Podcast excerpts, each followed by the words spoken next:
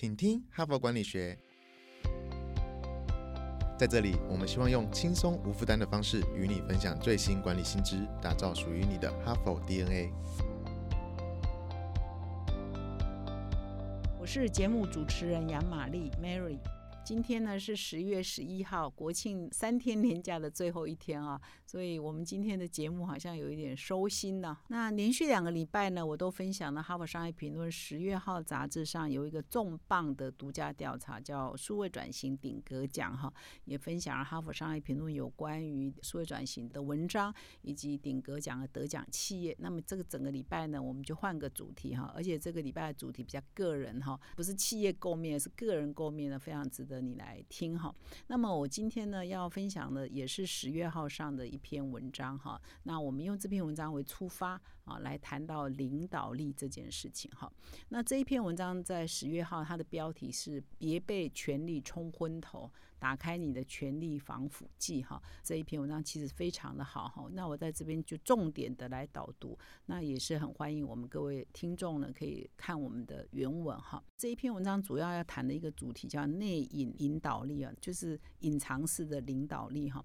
那么我不知道各位听众知不知道，我们其实哈佛商业评论官方脸书，我们每个月呢都会邀请一个台湾知名大学的教授呢来做我们 HBR 导师。每一个月有一个中午呢来会做做线上的直播，那邀请各位上班族啊，各位听众一边吃便当一边来看我们的直播，那吸收最新的一些管理新知。那么前几期我们有邀请中央大学人力资源管理研究所的副教授。授林文正呢，他来当我们的贵宾。那他那一天讲的主题叫内隐领导力，哈，就内隐隐藏的隐，哈。那么所谓的内隐引导力呢，要怎么说？就是说用比较柔性的，哈，比较是跟领导人个人的风风格，哈，有关的，哈，来影响其他人，然后发挥他的影响力，哈，而不是说一定要用很强势的，可能是一个隐藏的性格来发挥他的领导的效果。其实最重要的是他先领导他自己，才有办法。去领导别人哈，所以他这个内引引导力呢，主要是在讲这个哈。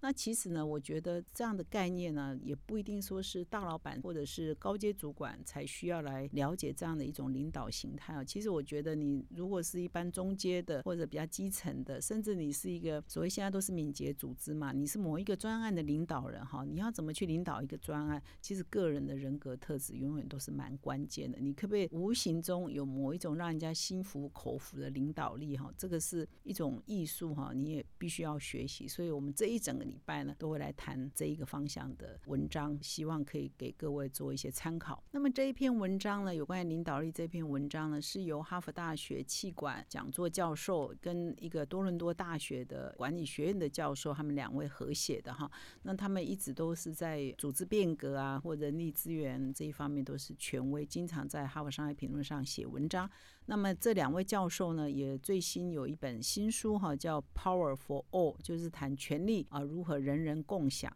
那么它的副标包括说，权力如何真正发挥作用？为什么跟每个人都有关？哈，所以权力这件事情哈，我刚刚讲它的标题叫权力，我们常中文都会讲说这个绝对权力、绝对的腐败哈。那这个腐败不只是说你可能会贪污啊，你可能会假公济私啊，这种腐败还包括说让你的领导或让你的性格完全改变，从一个可能可以倾听、可以聆听，变成一个很霸道、很独断的哈，或者是完全没有办法听别的意见，这样的人，这也是一种腐蚀哦，腐蚀你的原来应该要有的一些好的特质哈，所以不一定说你都还是很清廉啊，就是很好，而是权力可能会腐蚀你的一些该有的一些平衡哈，所以才会说不要被权力冲昏了头哈，权力你应该要有一点权力的防腐剂哈，不要滥用你的权力，不只是说不要滥用去贪污腐败。而是不要滥用，影响到你的真正的决策跟判断力哈。那么这一篇文章也举了一个蛮真实的案例哈，他是举了一个在巴西里约热内卢的一家医院里头的一个医生叫维拉哈。那他是充满了善心呢，在帮很多穷困家庭的小孩做一些医疗。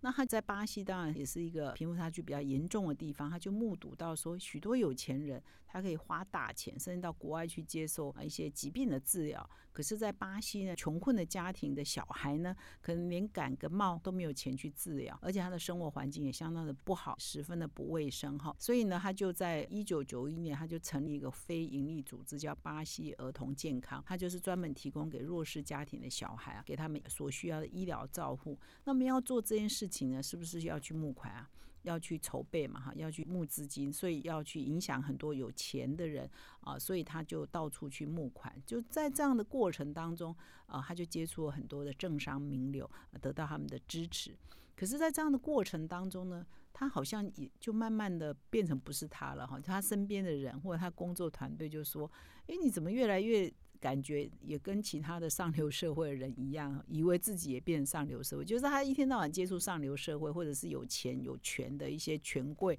要跟他们募款嘛，哈。然后怎么慢慢的，好像你也变成权贵之一，哈。所以他就说，这个维拉医生他一开始呢是为了帮助穷人，可是慢慢的，好像变成他也是权力的一份子，哈。所以慢慢的，连他自己的小孩都说，哇，跟你沟通很困难。不要说他的员工也觉得说，哎，医师你好像变了，哈。所以后来维拉就发现说，诶，他身边的同事，甚至连他自己的女儿都对他不满，他就有警惕了哈。然后他其实是从关怀弱势出发，可是呢，他本来也不是要权力，可是为什么会变成掉入了权力的陷阱呢？那这篇文章就提出了，就是有权力的人通常会掉入一种陷阱，就是自大。以为我最好，我最棒，要不然我怎么会有权利嘛？哈。第二就是自我为中心，就是看不到别人的意见，听不到别人的意见，哈，所以就变成一个自大又自我中心的人。那这件事情呢，对他们来讲就蛮严重的，哈。对一个领导人来讲，如果你是变成一个自大又自我中心的话，大概就不太可能变成一个好的领导人，哈。那么这个团队呢，呃，作者呢，他们就做了关于自大的实验，我觉得蛮新鲜的，哈。他们就找来了一群参与者，就。一般的普通人、路人甲、路人乙了哈。那么 A 组的参与者呢，他们要写下哈，就给他们一张纸条，就你写下一个你自己感觉你有权利的时刻，就是你握有权利的时刻。B 组的参与者就是要写下一个你觉得自己无能为力的时刻哈。一个是写下我有权利的时刻，一个是写下无能为力的时刻。那这个时候呢，这两组的参与者同时都会拿到一颗骰子哈，掷骰子哈。那么谁能够猜中掷出来的数字呢？就能够获得奖品哈，那么研究人员呢就会一个一个来问每一个参与者，不管你是 A 组还 B 组哈，就是你要自己来丢骰子，还是别人来帮你丢哈？结果呢，B 组不是写下说当我无能为力的时候吗？B 组呢有五十八个人，只有五十八个人选择，那我自己来掷骰子哈。A 组很有趣哦。A 组不是写说，当你有自信的时候，当你握有权利的时候嘛，结果每一个人都很自信的说，我自己来，啊，不用假手他人哈。那我们都知道，掷骰子这件事情根本就是一个随机的嘛，哈，是根本就不管你能力高下，这就丢出去这一种随机的，是真的是纯幸运或不幸运。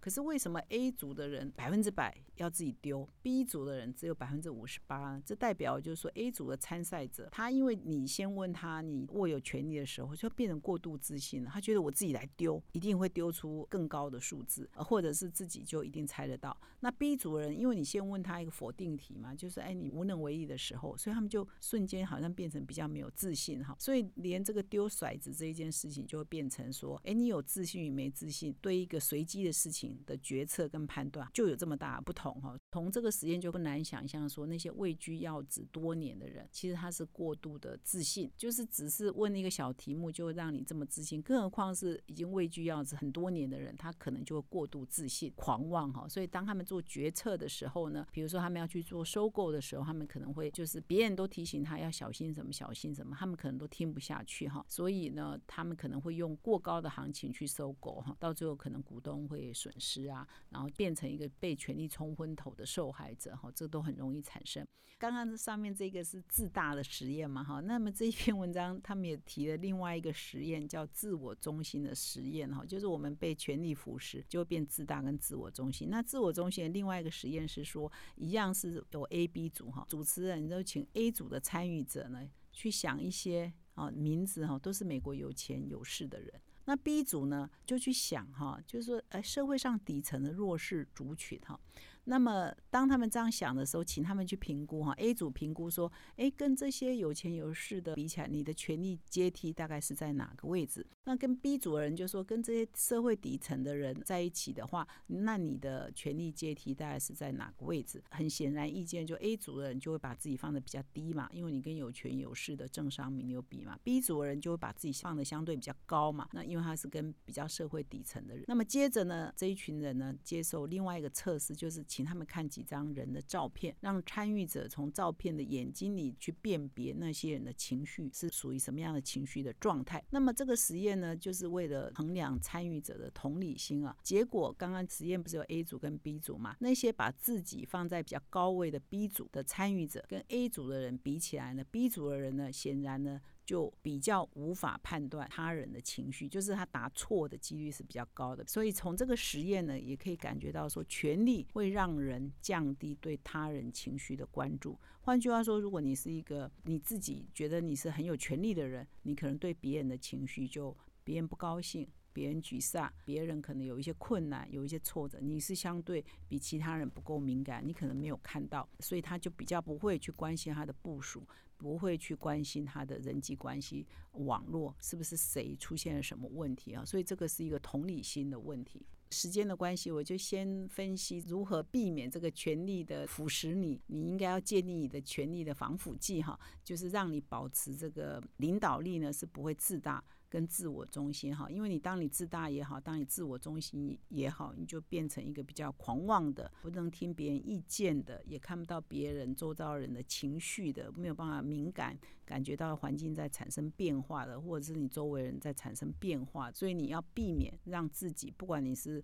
啊多么有权利一个人，让避免让自己变自大跟自我中心哈，那这样子才有办法展现你的内隐的领导力。那么明天呢，我还在继续导读这篇文章的下半部哈，就是你作为一个领导人也好，或者是一个专案的负责人，或者是希望可以影响别人的人，你应该要具备的是谦逊的态度跟同理心。其实我们过去有一本书叫《仆人领导》嘛，就是你怎么样让别人心悦诚服的来追随你。那么下一集呢，明天呢，我就会再把这篇文章的下半部来跟各位啊朋友做分享。那么以上是今天的内容，非常感谢你的收听。如果你喜欢我们的 podcast 呢，请你现在就订阅，并且到说明栏看更多的管理观点。感谢你的收听，我们明天再相会。